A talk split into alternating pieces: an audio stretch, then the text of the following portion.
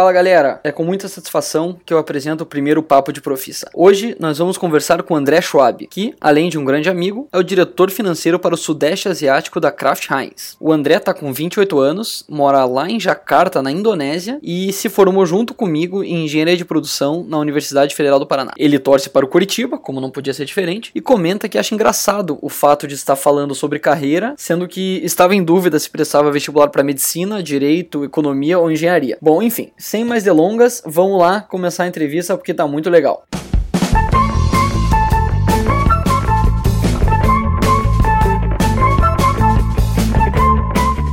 André, muito obrigado por participar do programa. É um grande prazer falar com você. Fala, Rafa. Eu que agradeço o convite. Porra, prazer enorme estar aqui contigo, estreando o Papo de Profissa. Espero que o pessoal goste e, pô, muito sucesso nesse teu novo projeto. Muito obrigado, meu garoto. Tomara, tomara que vá pra frente mesmo. É, bom, o papo aqui é dividido em sessões e a primeira delas é sobre sua história, beleza? É, então, começando do começo, por que, que você escolheu o curso de engenharia de produção da UFPR? Cara, a engenharia de produção é um curso com perfil bem multidisciplinar. Então, assim, ele proporcionava a base de matemática que eu gostava, é, juntamente com a exposição em algumas outras áreas, como administração, economia e etc. E eu acho que é um curso que, sem dúvida alguma, desenvolveria muito meu raciocínio lógico de verdade, pô, eu tava. Também tava postergando essa decisão do, do, que fazer. Eu não fazia ideia do que eu queria na época. Eu estava comprando tempo. Então, acho que depois de alguns anos até eu comecei a me interessar um pouco mais por finanças. E tanto é que no terceiro ano de faculdade eu resolvi começar a estudar economia também. Que legal. É, mas pelo que eu me lembro, você não chegou a terminar a economia, né? É algum motivo específico? É, boa memória. É, eu cursei um pouco mais de dois anos de economia, mas eu acabei entrando num treino da Primores assim que me formei e não dava para conciliar o trabalho em São Paulo, Santa Cruz do Sul, com os estudos em Curitiba. Mas me prometi que um dia, um dia eu ainda volto. Boa, entendi. Quero ver terminar agora, hein? agora que tá bem sucedido aí, enfim. É, mesmo você tenha terminado economia, mas com canudo de produção na mão, é, conta para nós aí como é que foi que você arrumou o seu primeiro trabalho.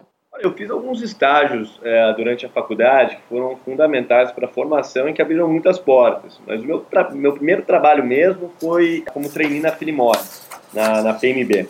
O processo ele foi bem normal, qualquer outro processo de trainee, é, prova de lógica, entrevista em inglês, dinâmica de grupo e etc. Preparei bastante durante o último semestre da faculdade. Em dezembro de 2012 foi quando eu assinei meu contrato com a, com a PMB. Boa. Eu, eu, me, lembro, me lembro bem dessa época. Você ralando pra caramba. Você aplicou para um monte de trainee, né? De modo geral, como é que foi a sua preparação para essa maratona de processos? Cara, apliquei, apliquei para muitos. Apliquei provavelmente para uns 30. Cara, eu me preparava em, em quatro frentes, assim. Primeiro era a empresa. Pô, eu tentava ler absolutamente tudo que estava disponível a respeito da empresa, resultado financeiro, história, estrutura, produto, enfim, fazia o meu dever de casa. Depois disso, acho que buscava aprender um pouco mais sobre o setor em si, o mercado. Onde a empresa se encaixava, quais eram os principais desafios do setor, quem eram os competidores, as tendências. O terceiro foi nessa época que comecei a ler mais. Eu, inclusive, passei a assinar é, Harvard Business Review na época. Junto com a assinatura, eu ganhei pô, todo o acervo, uns três anos de revistas. Pô, tinha muita ideia boa. Então, vários insights que eu usei durante as dinâmicas. Passei a ler muito, uh, li diariamente, então estava bem por dentro do que estava acontecendo. E isso, sem dúvida, ajudou muito. Por último, eu pratiquei muito a apresentação. Em todos os processos estava bem tranquilo, bem confortável. Essa, inclusive, foi uma das razões que eu apliquei para tantos treinos, para poder praticar. E, sem dúvida, acho que ter essa confiança na hora do processo é, é fundamental. Ah, claro, ah, sem dúvida, isso é fundamental e, pô, muito legal esse teu método de, de preparação. E, bom, isso provou-se correto, tanto é que te levou a ser aprovado em vários programas e de várias empresas legais. Então, dando um passo para trás aqui rapidinho só, me tira uma dúvida. O que, que passava pela sua cabeça quando você estava aplicando para os processos? boa, boa pergunta. Cara, eu queria trabalhar, queria me formar, ter um emprego, queria sair de casa. Então, como disse anteriormente, eu apliquei para muito trainee, umas 30 empresas diferentes, diferentes setores. Obviamente que eu tinha minhas favoritas. Na minha visão, na época, me proporcionariam mais oportunidade, um aprendizado, um desenvolvimento mais rápido. Afinal das contas, eu queria um ambiente que me desafiasse, competitivo, íntegro, com pessoas boas e com espaço para crescer. No final das contas, eu fui bem, fui bem nos processos e tive a oportunidade de escolher onde começar. Mas tenho consciência que poderia ter começado de uma maneira bem diferente. Ah, lógico. Ah, muito interessante. E acho que daqui a gente já tira uma lição importante, uma baita lição, né? Que às vezes a gente não sabe exatamente o que, que a gente quer, mas só de saber como a gente quer, o tipo de empresa, a cultura, o ambiente, por exemplo, já é um, um baita passo, né? Mas enfim, seguindo aqui. Você entrou na Philip Morris Brasil lá em 2012 e hoje é simplesmente o diretor financeiro da Kraft Heinz para o Sudeste Asiático, morando em Jakarta, Indonésia. Conecta aí os pontos e conta como é que foi a progressão de uma coisa para outra. Ah, a progressão ela foi bem mais rápida do que eu, do que eu planejava, tá? Eu entrei na entrei na Filimós como trainee de finanças, eu rodei por diversas áreas, de tabaco a vendas e distribuição. Quando o programa terminou, eu fui alocado na área de planejamento financeiro, e aproximadamente sete meses, nessa época eu estava morando em São Paulo já, e até que eu recebi uma proposta da Heinz, que havia sido recém-adquirida pela 3G, para me mudar para Singapura. Eu comecei como analista de ZBB, que é Zero Base Budget, olhava praticamente custo fixo para toda a Ásia, e um ano depois surgiu a oportunidade de mudar para a Indonésia. Eu vim para a Indonésia para fazer um projeto de, de um final de semana e acabei ficando. Toquei a área de Commercial Finance, Revenue Management. Em seguida, eu fui promovido para Head de Budget Business Planning. Fiquei por aproximadamente um ano nessa posição. E, e, hoje já faz um ano e meio e eu sou responsável pela toda a área financeira aqui do, do Sudeste Asiático. Cara, animal. Muito legal e mostra a, como é dinâmica a empresa que você tá, né? Realmente promove gente boa e é bem meritocrático. É uma baita de uma transição. É, e rola contar pra gente também de onde que surgiu essa proposta maluca de morar em Singapura? Você que procurou? Como foi? Não, não, não tava procurando não gostava muito da Philip Morris, é, até que um dia a diretora de RH da Heinz da Ásia, que ela era esse Philip Morris e, e, que me conhecia de lá, ela me ofereceu essa oportunidade. Foi uma decisão bem difícil na época, assim, e, mas a vontade de morar em Singapura e trabalhar em uma das empresas do 3G falou mais alto. Boa. Ah, irado. Imagino o que, que deve ter passado na cabeça nessa época. E, bom, isso é uma prova mais do que cabal sobre a importância de causar boas impressões, né, independente de qualquer coisa. E também manter a rede de relacionamento sempre sempre ativa. Afinal, sua ex-colega de Philip Morris te levou para uma oportunidade dessa. Muito bem, então a gente saiu de Alphaville a gente passou por Singapura, agora a gente tá em Jakarta, na Indonésia. Aí toca o despertador, você acorda para trabalhar. Mais ou menos na hora que a gente aqui desse lado do mundo tá, tá indo dormir, né? Uh, e aí, o que, que te espera no dia? Como é que é um dia normal teu de trabalho na Heinz? Ah, eu acho que eu, eu tenho uma agenda mensal, ela é bem definida, mas o dia a dia ele varia consideravelmente.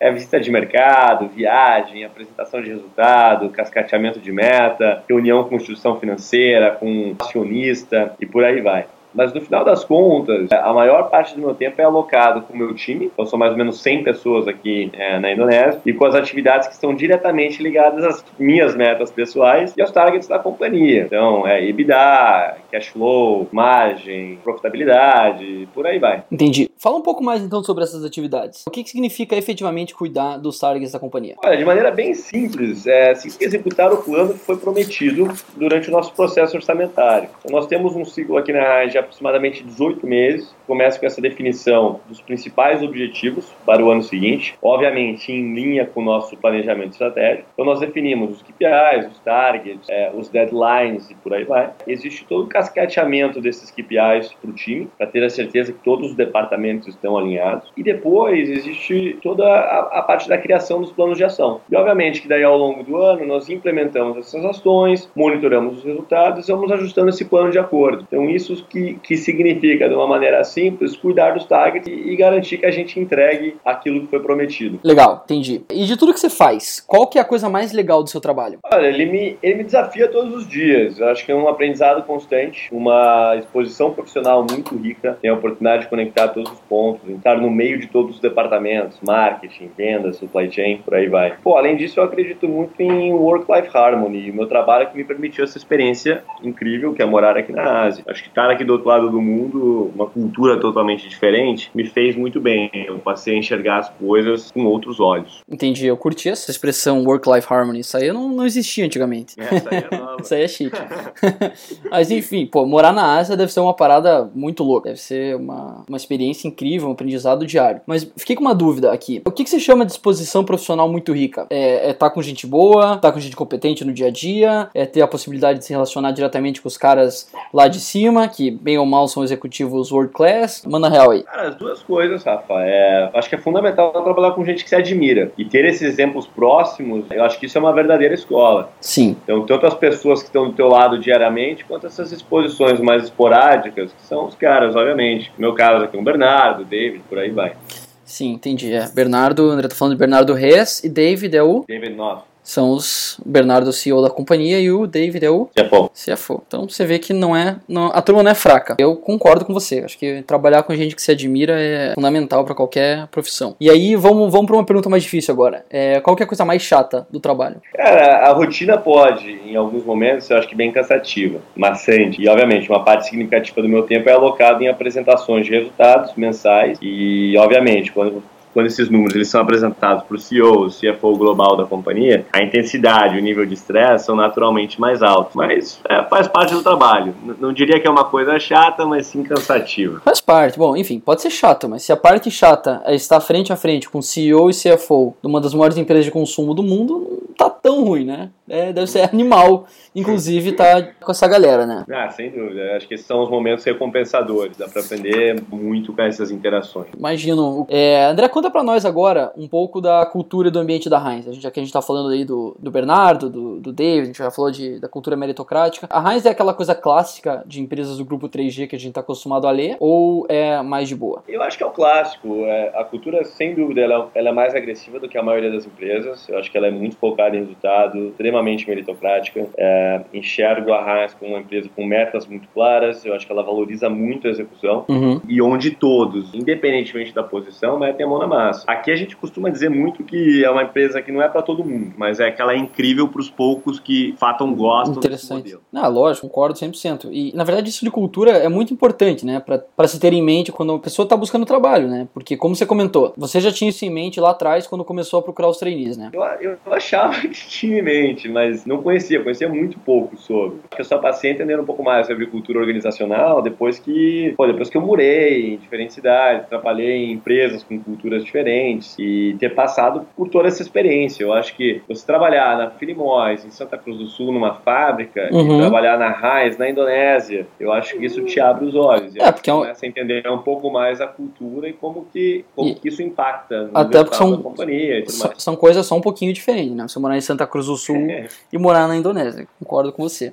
Mas ah, enfim, valeu aí pela aula sobre a cultura 3G. Quem tiver mais interesse, sugerimos aí o livro Sonho Grande. Quem não leu, né, obviamente é uma leitura recomendadíssima. Mas enfim, vamos, vamos mudar de, de plano aqui, vamos mudar de assunto. Podemos falar mais sobre a sua atividade? Então vamos lá. Beleza. Então vamos lá. Fala pra gente aí se teve um momento ahá na sua vida. Como que você descobriu o que você gosta de fazer? Sei que essa é difícil, mas enfim, sei que você é bom de resposta. Essa, essa tá me complicando, rapaz. Cara, eu não, não considero que eu tive um momento ahá. Eu, inclusive o Jeff Bezos, ele deu uma entrevista bem interessante no fórum de liderança recentemente, e ele comentou que a maioria das pessoas tem um emprego, é, algumas mais sortudas possuem carreira, e existe uma pequena minoria que acerta na loteria e que de fato trabalha com aquilo que ama. Concordo muito com o que ele disse, assim, sabe? É, eu sempre gostei muito de número, de analisar, resolver problema, é, desafio novos, liderar times. Eu acho que isso abre muito meu leque. Então, eu acho que eu tenho uma sorte de ser uma pessoa eclética nesse sentido, mas eu, eu nunca tive esse sonho desde pequeno, falar, eu quero fazer X. Entendi. Tipo, isso que você falou é muito verdade, né? Acho que é, é muito raro alguém conseguir acertar no, no olho da mosca aí o tipo de trabalho ideal, né? Em contrapartida, acho que para mitigar isso, é legal fazer essa análise mais qualitativa, até que você comentou, né? Sobre, enfim, você falou que gosta de números, gosta de resolver problemas, por exemplo. Não é que você falou, pô, eu nasci com 5 anos de idade, eu sabia que eu seria diretor financeiro, né? É, mas enfim, você ter essa análise qualitativa acaba abrindo a cabeça para todas as possibilidades que o mercado te oferece, né? Ah, e falando nisso, eu vou colocar o vídeo que você falou do, do Jeff Bezos, dessa entrevista, no, na descrição do podcast. Consultem lá depois. Bom, depois de quase dois anos, em um ano e meio que você falou que você está como diretor financeiro, que que, o que, que é o que mais te faz brilhar os olhos nessa atividade? Olha, Rafa, acho que foram as mesmas coisas que me trouxeram até aqui. São, é, são os desafios. Eu acho que a, a é uma empresa que te puxa bastante. Eu estou constantemente fora da minha zona de conforto e é aí que você cresce, é aí que você aprende. Pô, quando eu fui promovido a diretor financeiro, ficava longe de estar pronto para o cargo.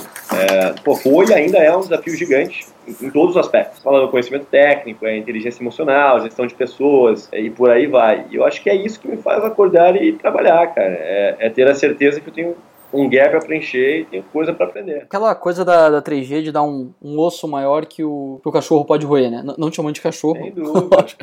Mas, enfim, é, é, ter essa ideia. É, não, belíssima resposta, cara. Acho que é bem, bem claro aqui. Mais uma vez, mostra que o combustível para, abre aspas, né? Fe, é, sucesso profissional, fecha aspas, não é necessariamente a atividade em si, mas sim, pô, o ambiente, o contexto que você está inserido. Né? A jornada, exato. O tipo de desafio que tá à frente.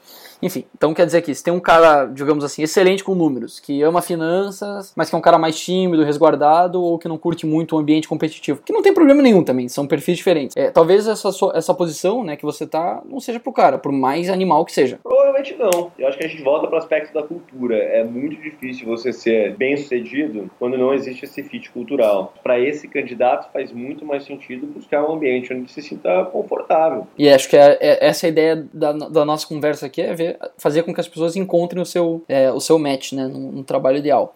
E vamos lá, última pergunta desse bloco, é, pô, tá indo rápido aqui, é, você já parou para pensar onde você quer chegar no médio prazo? Já, já, bem claro. Acho que meu objetivo no médio prazo é tocar um business. Sempre foi, e está muito alinhado com todas as decisões que eu tomei até hoje. Pô, legal, entendi, bacana, mas você consegue dar uma elaborada aí? O que, que você quer dizer com tocar um business? É, e mais uma dúvida em cima de tudo isso. É, o que, que significa tomar decisões alinhadas com esse objetivo que você comentou? Olha, tocar um business é ser presidente de uma unidade de negócio, é ser responsável por todas as divisões, marketing, vendas, supply chain. Pô, com essas, com essas decisões, eu acho que elas começaram lá atrás. Então eu digo, pô, quando eu decidi fazer engenharia de produção, meus estágios, trainee, a mudança para Heinz, a mudança para a Indonésia, eu sempre me perguntei como isso estava ligado com o meu planejamento de médio e longo prazo. Então, como essas decisões é, me impactariam em 10, 20 anos. Tá? Uhum, uhum. E pô, eu percebi desde muito cedo que muitas vezes é, nós somos seduzidos por opções que são boas num curtíssimo prazo, mas que acabam te afastando desse teu objetivo principal. Claro. Não. Eu acho que por isso que é importantíssimo estar bem alinhado. Claro, eu concordo 100% e compartilho muito dessa visão, né? Importante, acho que, na minha opinião, é sempre sempre a gente ir adquirindo habilidades né, úteis para o nosso objetivo futuro, né? Já que uma hora o tal do futuro acaba chegando, né? Pô, chega, e, e chega mais rápido do que a gente gostaria.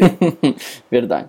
Boa, show de bola. É, vamos falar agora sobre teoria versus prática. É, eu garanto que quem está nos ouvindo já se perguntou, putz, quando que eu vou usar isso na minha vida, né, em determinada aula? Bom, acho que é a é hora da gente desmistificar isso. É, tem algum exemplo que você já viveu onde a teoria aprendida em sala de aula foi aplicada na prática? Pô, inúmeros. Olha, eu acho que a faculdade ela te abre os olhos, ela te mostra as diferentes possibilidades, os caminhos existentes, e isso facilita muito quando você se depara com problemas na vida real. Assim, por mais que a solução não esteja ali na ponta da língua, você sempre sabe onde onde procurar. Vou te dar alguns exemplos pô, bem recentes da, da engenharia de produção, tá? Eu acho que há uns dois meses atrás nós atualizamos todos os nossos estatísticos para planejamento de demanda. Então, por mais que não seja a minha área, pô, validei os números e, e os modelos e etc. Eu acho que toda aplicação de modelos de custeio ABC a gente está fazendo isso do zero aqui. Uhum. Parte mais técnica, acho que é muita programação em VBA, então toda essa parte computacional, acho que ela é bem importante. Raciocínio lógico vários, também, né? É, vários modelos de pesquisa operacional, modelos de otimização em diversas áreas, mapeamento de processo e, e por aí vai. No final das contas, eu acho que hoje em dia, toda a teoria que eu aprendi ou a teoria que eu aprendo, ela me ajuda muito a conectar com, com as pessoas de departamentos claro. diferentes, tanto em finanças como fora de finanças, e aí você cria esse vínculo, assim. E, obviamente, eu acho que essa base de conhecimento, ela te ajuda a fazer as perguntas certas. Claro. acho que esse que é, é uma das principais funções. Ah, sim. Acho que o principal, como você falou, é realmente entender que nem sempre a, a fórmula aprendida lá sobre é, de resistência do ar, etc., é essa fórmula que vai ser usada. Mas a ideia, né, o conceito, isso, eles podem ser muito útil, úteis né, na, uhum. na vida profissional. E, mas enfim, às vezes é difícil entender isso no momento do aprendizado. E nessa linha, como que você acha que o jovem, ou o cara que está no último ano aí, ou no, último, no penúltimo ano, é, como que eles podem entender melhor essa relação sentado na, na sala de aula? Uma pergunta difícil. Olha, eu acho que o estudante ele precisa buscar um balanço, ele precisa estar disposto ao mundo real de alguma maneira. Então é estágio, é voluntariado, empresa júnior, é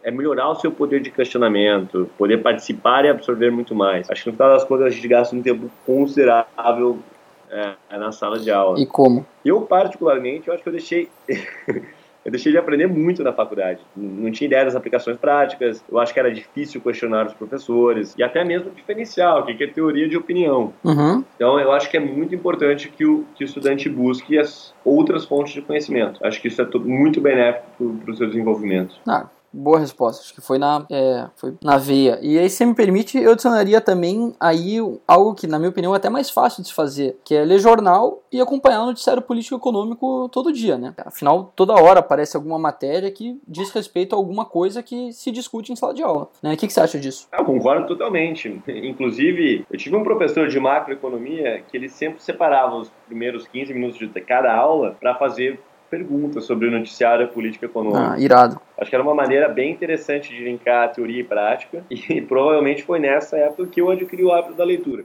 É, na minha opinião, melhor hábito que alguém pode adquirir, né? Que sempre, sempre ajuda. Bom, vamos caminhar aqui, vamos falar de mentoria e orientação agora. É, acho que a turma aí tá, tá, vai gostar dessa parte. É, então imagina que você tivesse a possibilidade de dar um conselho para você mesmo quando você estava começando, uns 7, 8 anos atrás. É, qual que seria esse conselho? Seja curioso, adquira experiências e, pô, se divirtam no meio do caminho. E que tipo de experiências? É, Rafa, igual a gente falou, acho que é centro acadêmico, voluntariado, estágio, empresa júnior, assistente, qualquer coisa. Eu acho que o importante é estar constantemente exposto a ideias novas e nunca parar de aprender. Eu acho que todo, tudo pode ser encarado como uma boa oportunidade. Claro. E sem dúvida vai te ajudar no futuro. Ah, sim. Não, e vou aproveitar até para citar o, o, teu amigo Jeff Bezos, que você trouxe mais para trás, que ele invariavelmente comenta sobre o quanto ele aprendeu quando ele trabalhava no McDonald's fritando hambúrguer. Né? Então, pô, se o cara hoje é o homem é. mais rico do mundo, aprendeu fritando hambúrguer no McDonald's, acho que quando a gente está começando, o importante é absorver, é desenvolver habilidades e começar a montar um entendimento de mundo, né? Não importa onde, nem de que jeito, mas começar a, a criar conexões e questionar e crescer. Não, isso aí. E, pô, aproveitar essa fase da vida para explorar. Eu acho que provavelmente é a época que temos a menor responsabilidade e a maior flexibilidade. Pô, façam coisas novas. Sim, né? ah, sem dúvida. E deixa eu te perguntar agora, uma, você tem uma dica pra galera que quer, que quer um pouco mais além? Livro, site, blog? O que, que você recomenda pra galera ficar de olho aí por agora? Agora você falou, acho que leitura. Leitura é muito importante. Eu, eu sempre dividi em três áreas. Normalmente recomendo leitura diária. Assim, toda manhã eu leio as principais notícias de mundo, Brasil, e, e normalmente semanalmente, aos finais de semana, leio a The Economist. Uhum. Eu acho que pô, é, uma, é uma baita de uma Concordo. Um dos, um dos pontos que eu até comentei, eu acho que no começo da entrevista, lá quando eu estava me preparando para os processos de trainee, eu comecei a assinar Harvard Business Review e eu continuo lendo até hoje. Comentou. É uma leitura bem mais densa, eu acho que ela é focada em estratégia, liderança, inovação. E além da revista aquela bimestral, o arquivo online é riquíssimo. Sim. Eu acho que isso aí é um baita um investimento. Sim, vale sim. muito a pena dar uma olhada. E, e finalmente os livros. Eu acho que conseguir ler aí um, dois livros mês, acho que é importante. Atualmente eu estou lendo uh, The Practice of Adaptive Leadership. Então, basicamente uhum. é um livro que te mostra como lidar com mudanças, mobilizar pessoas e organizações e, e eventualmente se tornar um, um líder melhor, um líder adaptativo.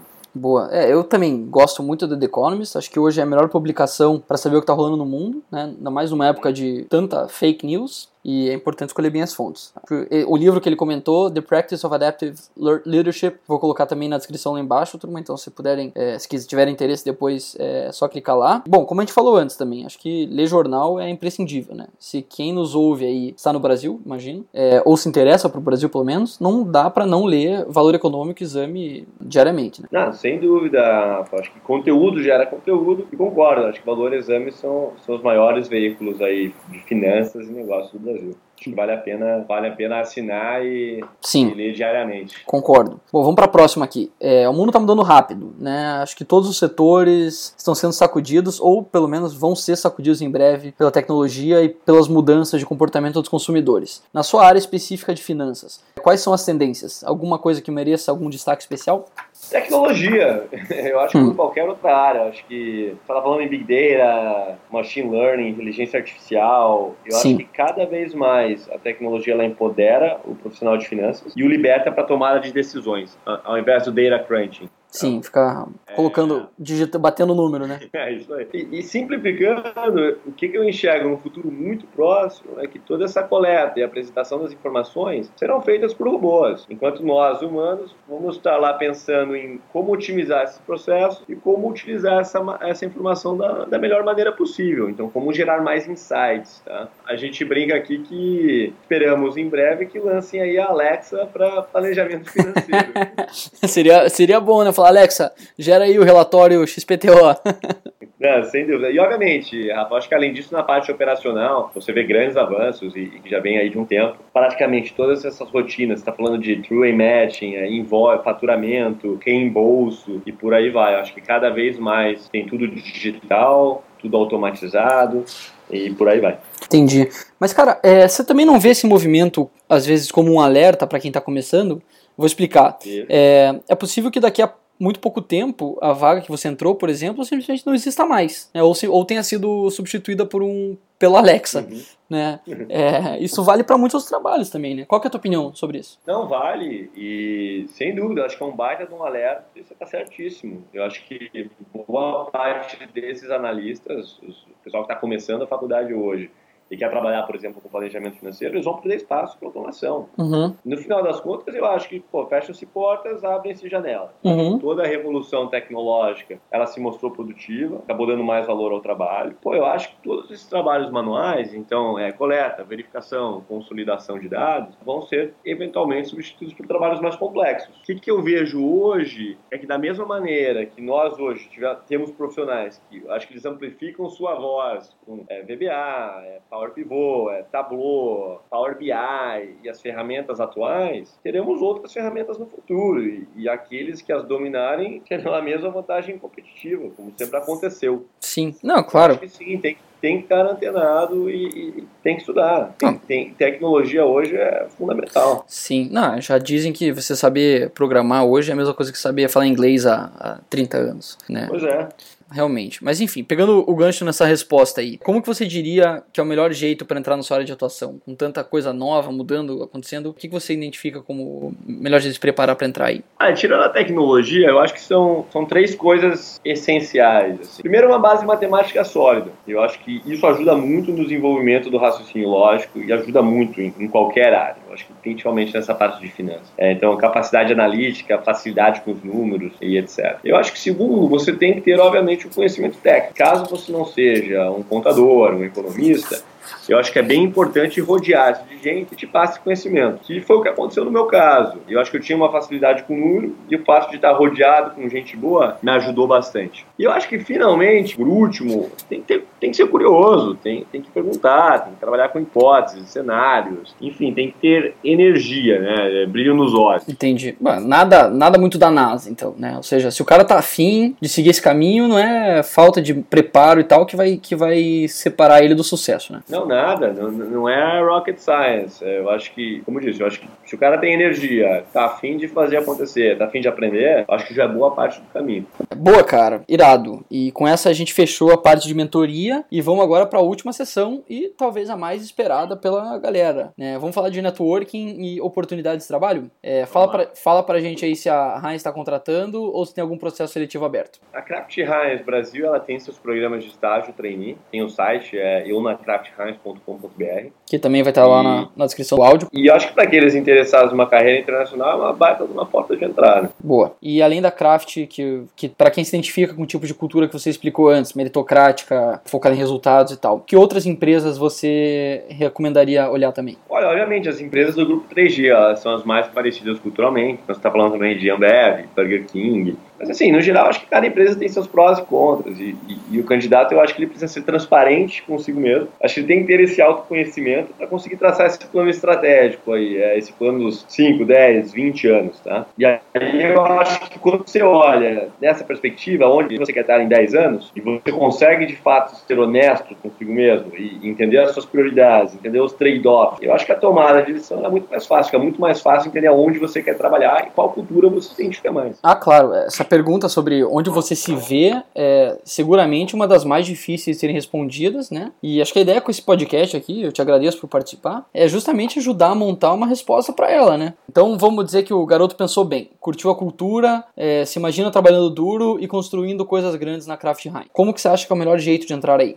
Rafa, o, o, programa de trainee é uma porta de entrada interessante para o recém-formado, mas, obviamente, não é a única. Eu acho que se, se ele está na empresa certa, na empresa que ele tem o, o fit cultural, eu acho que o horizonte passa a ser 10 anos, por exemplo, como ele entrou na empresa, é, estágio, analista, trainee, provavelmente não fará muita diferença. Tá? Entendi. André, meu querido, a gente já está chegando aqui no final, vou para a última pergunta, que a ideia aqui também é dar um tapa no, no networking aí de quem está nos ouvindo. Então, você como um cara bem sucedido aí, já no outro lado do mundo, a, a galera pode entrar em contato com você? E se sim, como que é o melhor jeito? Pô, claro que sim. É, pode me adicionar lá no, no LinkedIn, pode mandar um e-mail. Só me manda na mensagem que eu vi aí no, no, no Papo de Profissa para saber exatamente de onde veio esse, esse contato. Cara, não tenho nem palavras para te agradecer. Foi realmente incrível bater esse papo com você, que além de um profissional super bem sucedido, é um grande amigo. Nos mantemos em contato. Pô, muito obrigado pelo convite, Rafa. De novo, parabéns pelo projeto, que é um prazer dividir um pouco dessas experiências aí contigo, com todo mundo que está nos escutando. Boa sorte para aqueles que estão começando a carreira. Espero ter ajudado de alguma maneira e, pô, sintam-se à vontade aí para entrar em contato. Beleza? Valeu!